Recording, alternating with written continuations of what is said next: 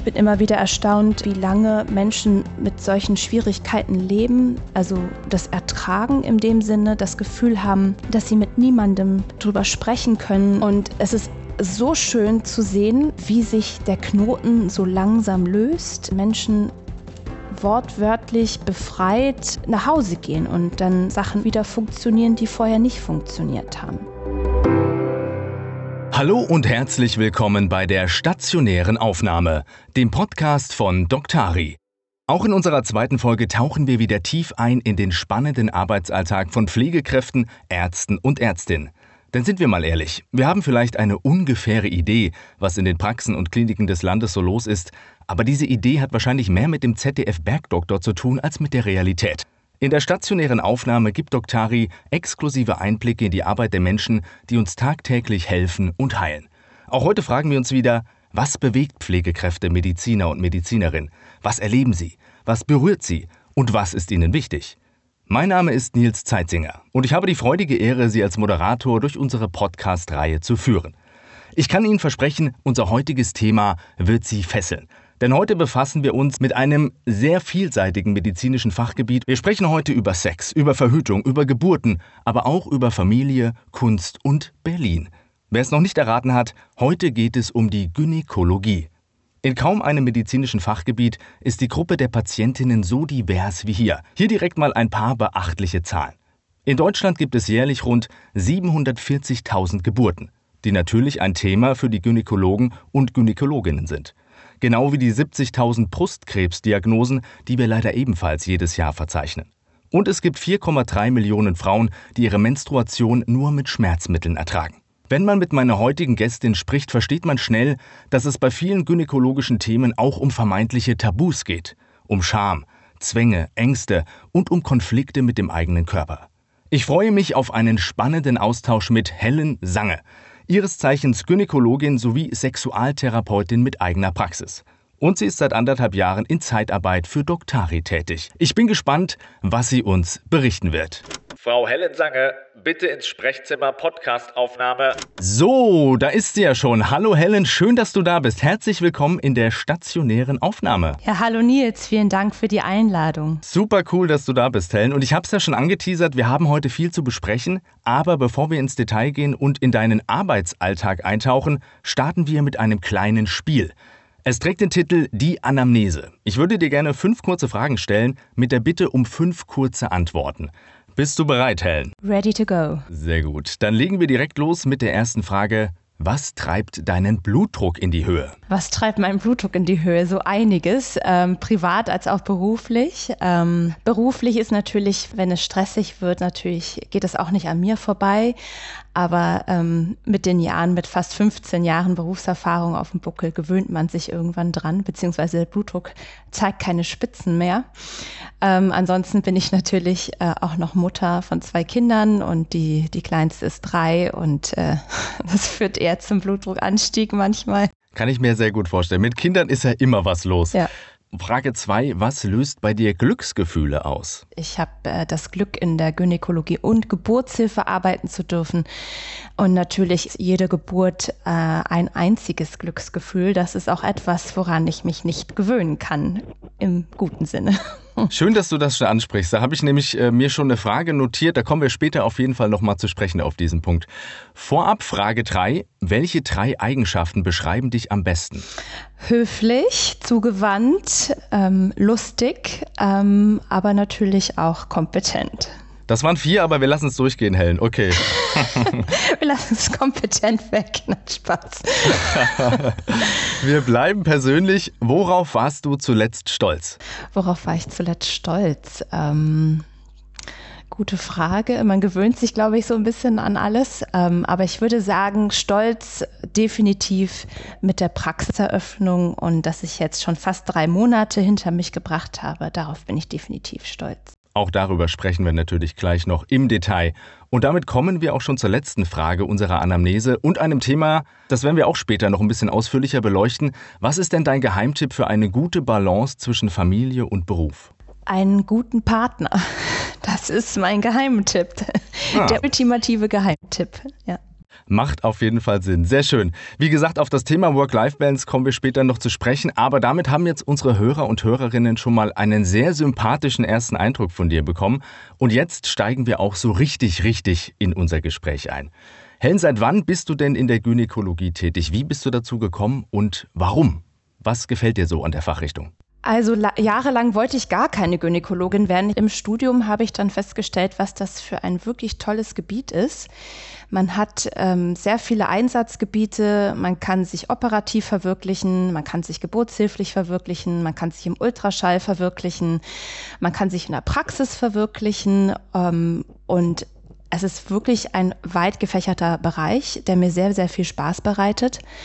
Aber mein beruflicher Einstieg war damals 2009 frisch gebackene, approbierte Ärztin und ich bin nach Berlin gezogen und hatte so ein bisschen Schwierigkeiten, hier Fuß zu fassen. Oft ist es so, dass man dort anfängt, wo man PJ gemacht hat. Ich habe in Hannover studiert und deswegen hatte ich erstmal versucht, irgendwo anders unterzukommen. Und das war dann die Strahlentherapie. Also das ist meine erste Stelle gewesen hier in Berlin oder in Potsdam besser gesagt für zwei Jahre. Und ich hatte dann das Glück, 2011 wechseln zu dürfen äh, in die Gynäkologie. Also seit 2011 bin ich jetzt in der Gynäkologie tätig. Also nach Adam Riese zwölf Jahre. Kannst du denn abschätzen, wie viele Geburten und Operationen du in deiner Laufbahn schon begleitet hast? Uff, also zumindest für den Facharzt gibt es so Richtwerte. Ähm, das sind 100 Geburten und 300 kleine operative Eingriffe und 100 große operative Eingriffe. Also die Zahl habe ich auf jeden Fall schon geknackt.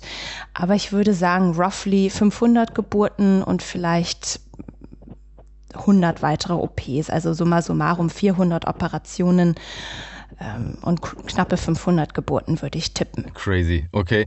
Du hast es vorhin schon kurz angesprochen. Mich würde das nämlich wirklich interessieren, wie du Geburten heute so erlebst, wenn du jetzt schon so oft dabei warst. Also es ist ja klar, für die Frauen, die da liegen, ist es immer wahnsinnig special. Ist es für dich noch genauso special? Also immer dieses Wunder des Lebens oder werden auch Geburten im besten Sinne irgendwann mal Routine? Also für mich nicht. Jedes Mal ist das wirklich ein Wunder aufs Neue. Ähm, all die Zeit, die man mit den Patientinnen verbracht hat, 15 Stunden ähm, mit einer wehenden Person ist schon eine lange Zeit. Und auch die Geburt an sich kann ja recht aufregend sein im Sinne von, ähm, dass auch mal das CTG nicht so schön ist etc., dass man viele Entscheidungen treffen muss, dass man auch sich mit der Patientin da durchkämpft, wenn man möchte.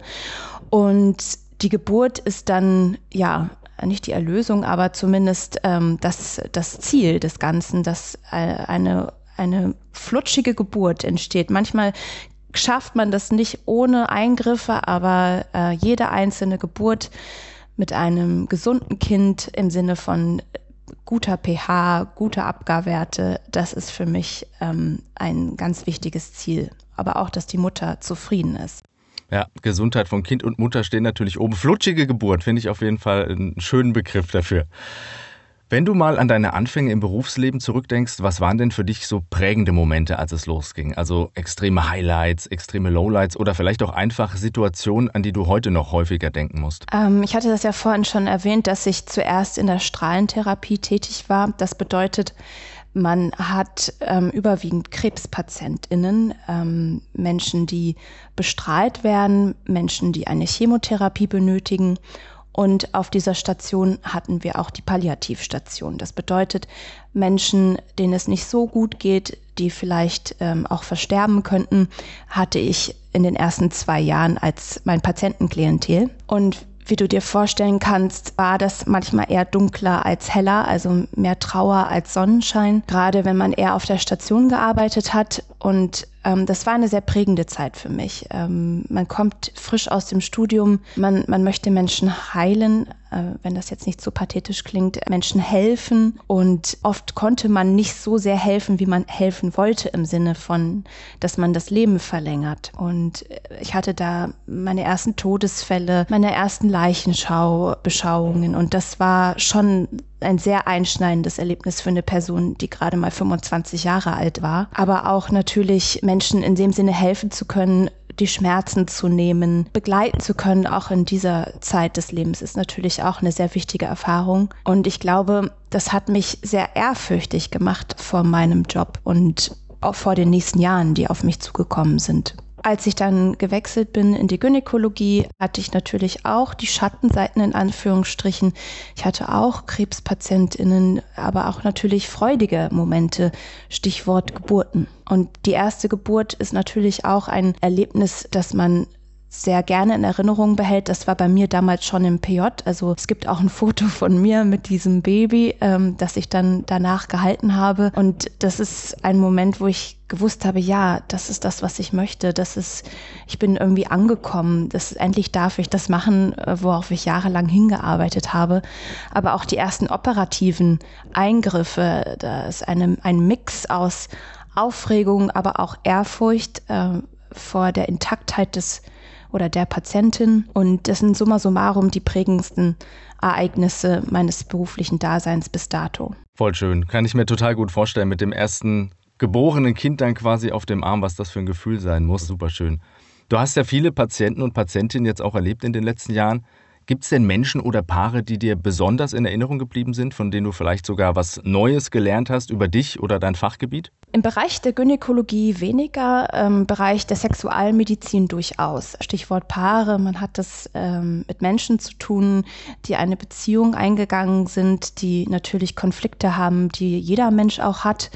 Also da lerne ich, glaube ich, bis dato am meisten ähm, für meine gynäkologischen Patientinnen. Ja, jede OP, jede Heilung war etwas Positives, etwas, wovon man viel auch mitgenommen hat. Der Patientenaustausch, Stichwort Kommunikation, das ist auf jeden Fall eine stetige Lernkurve. Wenn man einmal einen Fehler gemacht hat, äh, den wiederholt man nicht nochmal. Also wenn man merkt, es war jetzt zu viel oder uh, hättest du mal anders formulieren können, wenn man reflektiert genug ist, also das ist eine einzige Lernkurve, wenn man möchte. Zum Thema Sexualtherapie sprechen wir natürlich auch noch, auch spannendes Thema.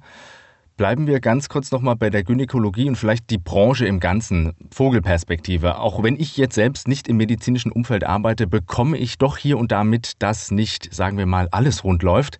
Was ärgert dich denn? Wo siehst du Verbesserungsbedarf? Ganz allgemein, aber vielleicht auch speziell auf dein Fachgebiet bezogen. Hm. Verbesserungsbedarf ist definitiv Vereinbarkeit von Familie und Beruf. Ähm, die nachfolgenden Generationen haben andere Vorstellungen, das finde ich auch gut. Das äh, führt auf jeden Fall dazu, dass ein kleines Umdenken aktuell passiert. Mm, das hat mich halt besonders geärgert, weil ich ja Gynäkologin und Geburtshelferin bin. Das ist ja quasi mein täglich Brot, beziehungsweise das täglich Brot der gesamten Abteilung, inklusive des Chefarztes, der Chefärztin. Da hat es mich immer geärgert, dass man wenig Rücksicht drauf genommen hat, dass man hm, schnell raus war, wenn man schwanger war, dass man ähm, ja ins Berufsverbot geschickt wurde, dass man nicht weiter operieren durfte. Das ist jetzt anders, by the way, aber zu meiner Zeit war das noch anders. Das ab einer gewissen Prozentzahl, ähm, 75 Prozent beispielsweise Arbeitseinsatz, also wöchentliche Arbeitszeit, da bin ich auch oft auf Widerstand gestoßen in der Abteilung. Ich hatte mal einen Chefarzt, der gesagt hat, das sei Arbeitsverweigerung. Ähm, empfand ich jetzt nicht so. Das war damals für mich wichtig und war dann nicht möglich. Also unter 80 Prozent geht nichts. Aber da habe ich auch einen anderen Weg gefunden, um damit besser umzugehen, beziehungsweise es eher zur Vereinbarkeit von Familie und Beruf ähm, möglich zu machen. Ich wollte gerade sagen, die Vermutung liegt nahe, dass die Zustände in den Krankenhäusern ein Grund für dich waren, dieses Jahr deine eigene Praxis obenrum, untenrum zu eröffnen. Wie lief das ab? Warum hast du den Schritt gewagt und was waren vielleicht noch weitere Gründe für dich? Ähm, es war der große Wunsch, ähm, vor allen Dingen Sachen so laufen zu lassen, wie ich sie gerne hätte. Das fängt an mit der Begrüßung, mit dem Respekt für die Patientinnen, die Zeit, die ich persönlich brauche, mir auch gerne nehmen möchte für die Patientinnen und weniger fremdgesteuert sein möchte. In der Klinik ist es oft so, dass man für die Sachen, die am wichtigsten sind, nämlich der Austausch mit den PatientInnen oft zu kurz kommt. Sprich, man jagt durch die Station oder über die Station innerhalb von 30 Minuten, muss sich dann mehreren Sachen gleichzeitig widmen. Entweder ist man im OP eingeteilt, im Kreissaal oder mh, mm, in der Ambulanz. Aber häufig ist das so, dass man auch noch ein Telefon in der Tasche hat und erreichbar sein muss für die Rettungsstelle beispielsweise. Man sich immer so ein bisschen hin und her gezogen fühlt und das Gefühl hat, man kann sich jetzt dem, was einem jetzt wichtig erscheint, nicht widmen, nämlich ähm, dem Gespräch mit den PatientInnen. Und das ist jetzt anders in der Praxis. Man kann einfach das Personal auch so auswählen, dass man das Gefühl hat, das stimmt, ähm, man ist irgendwie eine Einheit und, und weniger gegeneinander. Das ist auch ein ganz wichtiger Punkt für mich. Und das ist auch das, was es letztendlich erfüllend macht. Also natürlich auch die ärztliche Arbeit an sich, aber auch dieser Austausch, der ist mir sehr wichtig. Wann hast du denn dann die Entscheidung getroffen für die eigene Praxis und wie lange hat es dann quasi gedauert bis zur Eröffnung? Ähm, die große Entscheidung war 2017 bei mir. Da gab es eine Situation auf der Arbeit mit dem Chefarzt damals, dass ich mich gefragt habe, ja, was kann ich eigentlich und wozu bin ich eigentlich hier? Und da war für mich klar, dass Klinik so, wenn das so weiterläuft, nicht weiter bestehen kann. Also da war mir dann klar, okay, die große OP-Karriere ähm, eines Tages vielleicht Oberärztin werden, das wird jetzt nicht mehr sein oder das möchte ich nicht. Ich habe mich aktiv dagegen entschieden und hatte dann überlegt, ja, was möchte ich eigentlich und was kann ich eigentlich? Und da kam die Idee, auf jeden Fall auch in der Praxis zu arbeiten mit den vorher genannten Beispielen, dass man einfach alles so einrichten kann und gestalten kann, wie man es selber gerne hätte. Und das war eine große Entscheidung für mich. Und ab dann habe ich auch nur noch darauf hingearbeitet. Das bedeutet, ich habe mich so langsam aber sicher auch aus dem OP zurückgezogen. Ich habe den Kollegen, den jüngeren KollegInnen den Vortritt überlassen, dass ich gesagt habe, okay, ihr müsst jetzt auch mal operieren. Ich muss jetzt da nicht mehr stehen. Ich habe den OP-Katalog voll und ich mache jetzt nur noch Sachen in der Klinik, die mich persönlich weiterbringen und mich für meine ärztliche Tätigkeit in der Praxis darauf vorbereiten. Das bedeutet, dass ich sehr viel Ambulanz gemacht habe. Ich habe die Schwangeren-Sprechstunde gemacht, wo wir ähm, Schwangere betreut haben, die beispielsweise Schwangerschaftsdiabetes hatten oder Wachstumsretardierungen in der Schwangerschaft oder weitere Schwierigkeiten in der Schwangerschaft hatten. Ich habe die OP-Sprechstunde gemacht. Muss man einen Menschen wirklich operieren? Gibt es noch andere Lösungsansätze? Das habe ich da sehr viel gemacht, aber auch mich privat weitergebildet, in dem Sinne, dass ich dann die Weiterbildung zur Sexualmedizinerin begonnen habe 2017. Und jetzt ist ja deine Praxis eine sogenannte inklusive gynäkologische Praxis. Was kann ich mir darunter vorstellen? Inklusivität bedeutet, dass man nicht nur den genormten Menschen vor sich hat, also in meinem Fall äh, ein Mensch, der zur Praxis hineinläuft und eine Frau ist. Ähm, Inklusivität bedeutet, dass sich sowohl Menschen mit körperlichen Einschränkungen, beispielsweise weil sie im Rollstuhl sitzen, ähm, weil sie vielleicht nicht sehen können oder hören können, betreue aber auch Menschen, die jetzt nicht offensichtlich ähm, zu einer Gynäkologin müssen. Das ist beispielsweise meine transqueere Community, die ich auch mit betreue. Menschen, die vielleicht äußerlich gelesen als Mann sind, ähm, also ein Transmann sind, aber weiterhin eine Vulva beispielsweise haben, weil viele Transmänner den letzten Schritt der operativen Angleichung des Genitals scheuen aufgrund von Angst vor Inkontinenz, Angst vor ähm, überhaupt gar nichts mehr im Genitalbereich verspüren zu können und deshalb oft weiterhin noch ähm, ihre Vulva behalten und auch ähm, beispielsweise penetrativen Geschlechtsverkehr weiterhin haben. Das heißt, sie haben ein Organ, Vulva, Vagina, ähm, Gebärmutterhals, aber auch die Gebärmutter oder der Uterus und der Cervix, wenn ich das medizinisch sagen darf, weil Gebärmutter klingt immer komisch, finde ich, ähm, auch gerade im, im Rahmen der Inklusivität, aber damit auch alle Menschen verstehen, welche Organe ich jetzt gemeint habe. Und die müssen halt auch versorgt werden. Also ähm, Stichwort HPV, äh, humanes Papillomavirus, ja, das ähm, bei Menschen, die ein Gebärmutterhals, Cervix noch weiterhin haben, auch zu Krebsvorstufen führen können.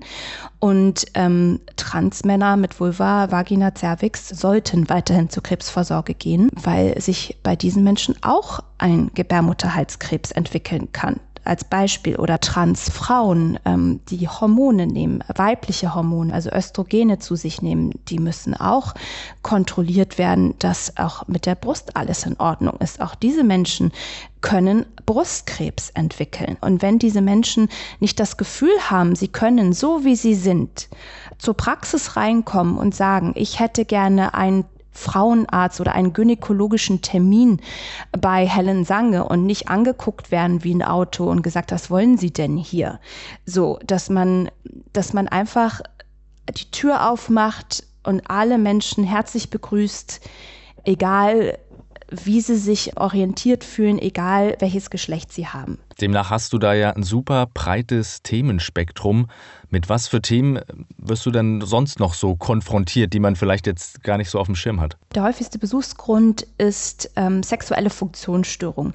Das bedeutet ähm, erektile Dysfunktion, also Schwierigkeiten, eine Erektion zu bekommen oder beizubehalten, Schmerzen während des Geschlechtsverkehrs, aber auch so Verkrampfungssituationen, Vaginismus, aber auch unklare Vulva-Beschwerden, ähm, Stichwort Vulvodynie. Ich bin immer wieder erstaunt, wie lange lange Menschen mit solchen Schwierigkeiten leben, also das Ertragen in dem Sinne, das Gefühl haben, dass sie mit niemandem drüber sprechen können, auch denken, dass sie mit ihren PartnerInnen gut sprechen können, aber sich herausstellt, dass diese Thematik häufig einfach vermieden wird, weil das auch einfach zu sehr weh tut, als Paar zu Hause drüber zu sprechen. Also, und da hilft es sehr, wenn sie natürlich jemanden Professionelles haben, der oder die sie dann begleiten kann. Und es ist so schön zu sehen, wie sich der Knoten so langsam löst. Ähm, man muss nämlich fairerweise sagen, dass hinter diesen Funktionsstörungen eher der Kopf steht. Ich sag mal, als größtes Sexualorgan ist der Kopf und nicht die Genitalien. Wie sich dieser Knoten langsam aber sicher löst und wenn Menschen wortwörtlich befreit, erleichtert nach Hause gehen und dann Sachen auch wieder funktionieren, die vorher nicht funktioniert haben. Ein super schöner Ansatz, den du da mit deiner Praxis verfolgst, muss ich echt sagen. Super spannend, super wichtig auch, was du da machst.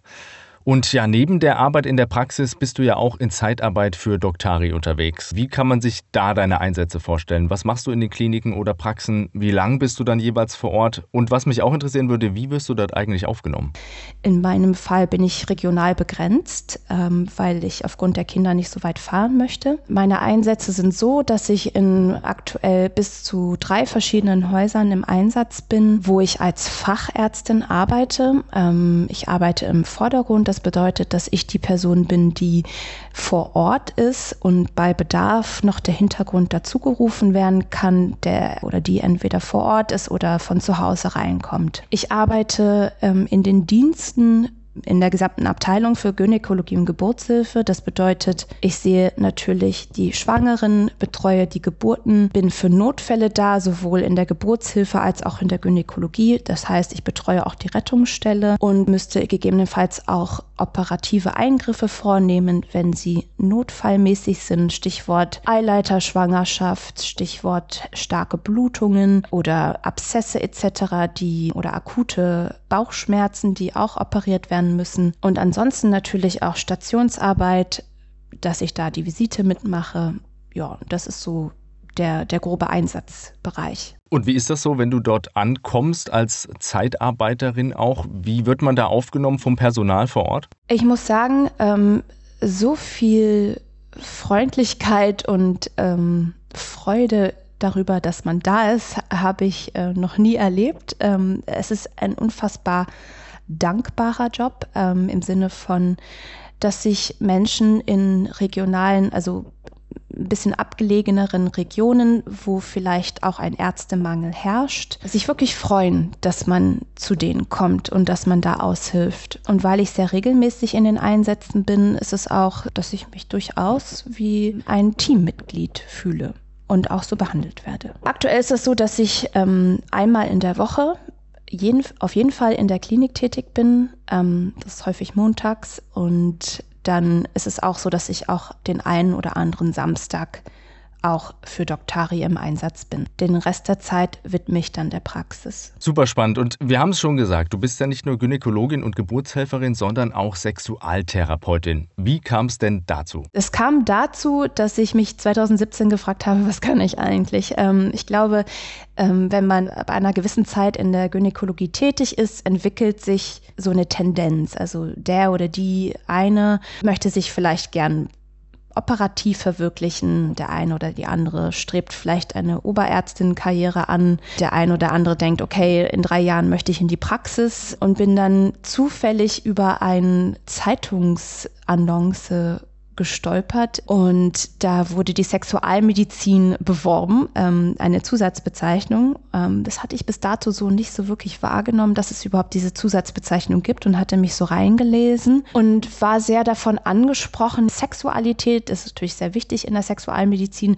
aber ähm, diese enge Arbeit mit den Patientinnen im Sinne von enger Austausch, dass man wirklich sich eine Stunde den PatientInnen widmen kann. Und das hat mich, glaube ich, am allermeisten angesprochen, weil das ist das, was mir immer gefehlt hat in meinem Beruf dass man nicht nur abgehetzt von Tür zu Tür rennt, sondern auch sich einfach mal Zeit nehmen kann. Mhm. Und dann hast du eine Ausbildung gemacht oder wie läuft das? Genau, das ist eine Zusatzbezeichnung. Ähm, das habe ich an der Charité Berlin gemacht, äh, beziehungsweise an der Berlin School for Sexual Health ähm, unter der Leitung von Professor Bayer. Das ist eine zweijährige Weiterbildung mit einmal im Monat ein intensives Seminar, wenn man möchte, aber auch sehr intensive Betreuung.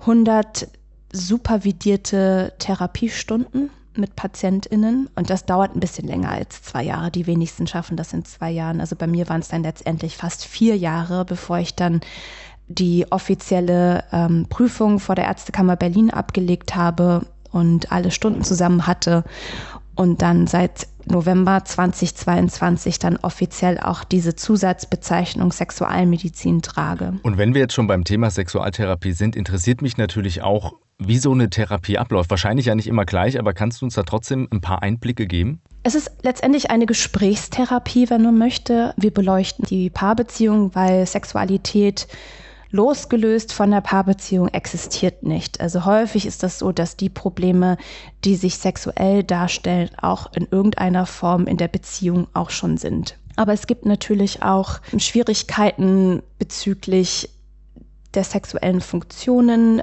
der Orientierung. Das ist auch ein großes Steckenpferd von mir, dass ich mich mit PatientInnen beschäftige, die trans sind, also transgender sind. Ähm, und die begleite ich dann zusammen mit der Charité, erstelle auch Indikationsschreiben etc. Aber die Therapie an sich ist eine reine Gesprächstherapie.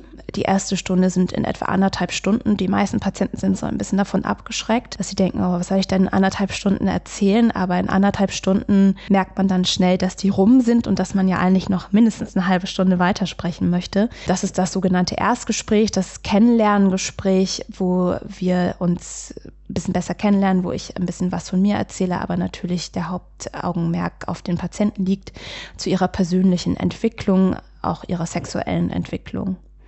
Die weiteren Therapiestunden sind ungefähr 50 Minuten lang und ähm, meistens im zweiwöchentlichen Rhythmus. Und wir streben so circa 10 bis 15 Stunden an. Und oft ist es so, dass das auch gar nicht noch weiter gebraucht wird. Super spannend und super, super wichtig vor allem auch. Gynäkologin, Sexualtherapeutin, Mama, zweifache Mama. Ich kann mir vorstellen, dir wird nicht langweilig, Helen. So viel steht mal fest. Und trotzdem ist das ja auch nicht alles. Was ich auch noch echt spannend finde, dass du eine Galerie in Berlin betreibst. Welche Art von Kunst stellst du da aus? Ähm, als ich damals eine Praxisräumlichkeit gesucht habe, habe ich etwas gesucht, das möglichst ähm, zur Straße raus ist. Ich wollte etwas das nicht hinter vorgehaltener Hand stattfindet, irgendwo im dunklen Hinterhof. Wegen der Sexualmedizin schämen sich ja viele Menschen. Und da hatte ich eine wunderschöne Räumlichkeit gefunden hier in Berlin und ähm, sie hat zwei große Schaufensterfronten. Behandlungen äh, im Schaufenster können jetzt nicht stattfinden. Das wäre jetzt auch sehr unprofessionell, aber ich habe halt einen Raum, wo wir sprechen quasi zu, zur Straße raus, wo man auch nicht reinschauen kann. Und der andere Raum, ja, den fand ich irgendwie, müsste man doch hier was Schönes reinmachen was, auch von außen sichtbar ist. Und dann kam mir eines Nachts die Idee einer Begegnungsstätte. Ich wollte gerne einen Raum schaffen, wo Menschen niedrigschwellig in eine Praxis kommen können, sich informieren können, sich austauschen können. Und ich finde, das beste Vehikel Dafür ist wirklich die Kunst. Menschen können unheimlich viel Emotionen, aber auch Informationen durch die Kunst transportieren. Und äh, ich habe mich auch immer schon sehr für Kunst interessiert, so kleiner Nebeneinschub. Ich habe mich direkt nach Medizin damals ähm, an der Kunsthochschule Berlin-Weißensee, aber auch an der UDK Universität der Künste hier in Berlin beworben, weil ich unbedingt noch Kunst studieren wollte. So schließt sich der Kreis.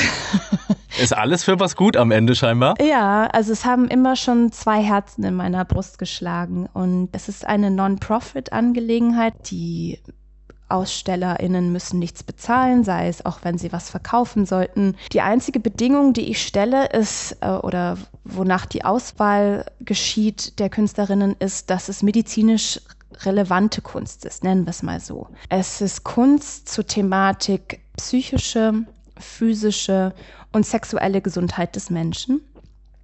Und ich plane gerade die dritte Ausstellung. Die erste Ausstellung hier in der Galerie war die Vulva-Galerie. Der eine oder andere Zuhörer in weiß vielleicht auch, was das ist. Das ist eine Person, die eingeschickte Vulven quasi zeichnet. Ähm, das war wirklich eines der schönsten Erfahrungen, die ich bisher gemacht habe, weil ähm, ich da deutlich gesehen habe, das, was ich mir so vorgestellt habe, wie Menschen reinkommen, wie Menschen anfangen, sich zu unterhalten, ist genau da passiert. Also das war wirklich ein absolut wunderschönes Erlebnis. Und die aktuelle Ausstellung beschäftigt sich mit Endometriose. Das ist ähm, eine Erkrankung, eine chronische Erkrankung der Frau, die mit äh, starken Regelschmerzen verbunden ist, mit Unfruchtbarkeit, aber auch mit chronischen Unterbauchschmerzen.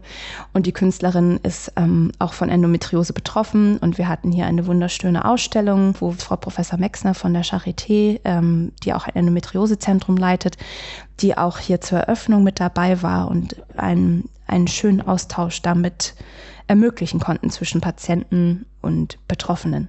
Helen, ich ziehe echt meinen Hut vor dir und vor dem, was du leistest. Bei allem, was du erzählst, denke ich insgeheim immer krass und Respekt und klingt nach einer Menge Arbeit. Und du hast vorhin schon gesagt, ein guter Partner hilft auf jeden Fall.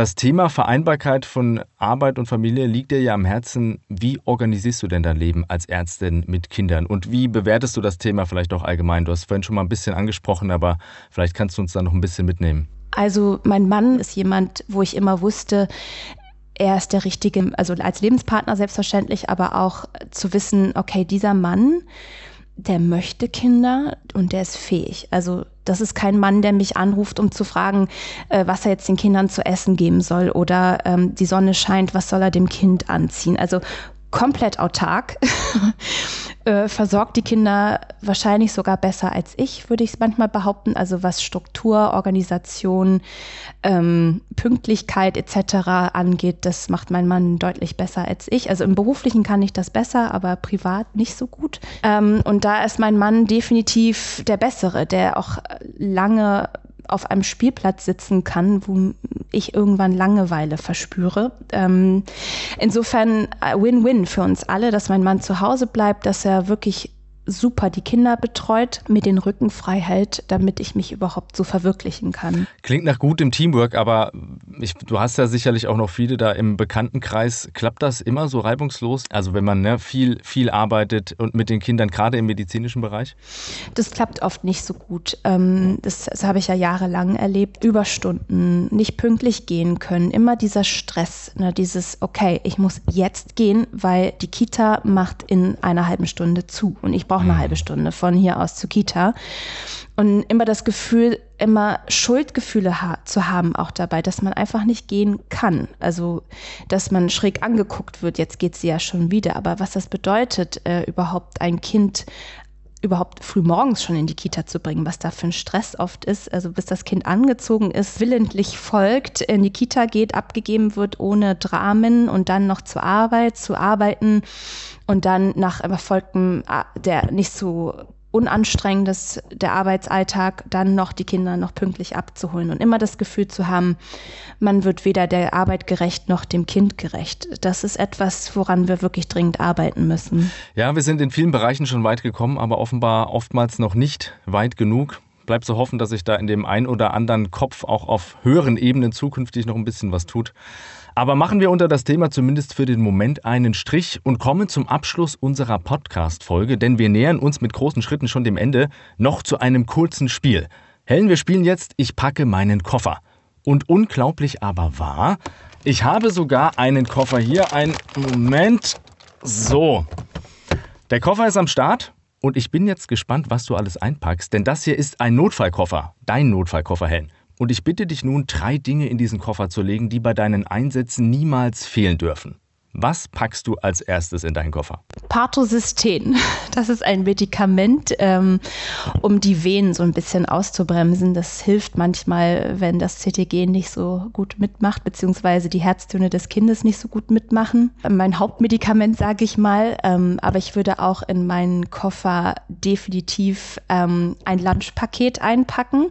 Äh, der Dienst kann sehr lang sein und ähm, man möchte nicht die ganze Zeit immer extern Essen bestellen ähm, dass man ein leckeres Essen auf jeden Fall mit dabei hat. Und Nummer drei ist für mich, dass ich in meinen Diensten ähm, äh, in Momenten der Ruhe auch gerne äh, mich der Fortbildung widme, ähm, dass ich auch gerne den, die, den aktuellen Frauenarzt mit dabei habe und da ein bisschen Schmöker nebenbei.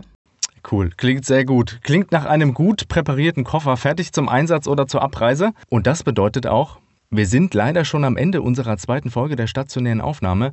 Helen, es war mir wirklich ein Fest, super schön mit dir zu sprechen. Deshalb ganz, ganz herzlichen Dank, dass du dir so viel Zeit für uns genommen hast und meine Fragen auch so ausführlich und unterhaltsam beantwortet hast. Wir denken uns jetzt tobenden Applaus. Vielen lieben Dank, Helen Sange. Ja, vielen herzlichen Dank, dass ich eingeladen worden bin. Hat viel Spaß gemacht. Danke, Nils. Das freut mich ebenso, Helen. Und das nächste große Dankeschön geht an Sie, liebe Hörerinnen und Hörer. Ich freue mich, dass Sie wieder aufmerksam mit dabei waren und ich hoffe, wir hören uns auch bei der nächsten Folge wieder. Mir bleibt nur noch zu sagen, dass Sie den Podcast Stationäre Aufnahme überall dort finden, wo es Podcasts gibt und dass wir uns natürlich über jedes Abo freuen. Deshalb empfehlen Sie uns gerne weiter, Ihren Bekannten, Freunden, Ihrem Arzt oder Apotheker, wem auch immer. Bis zum nächsten Mal wünsche ich Ihnen eine gute Zeit und beste Gesundheit. Ciao, ciao.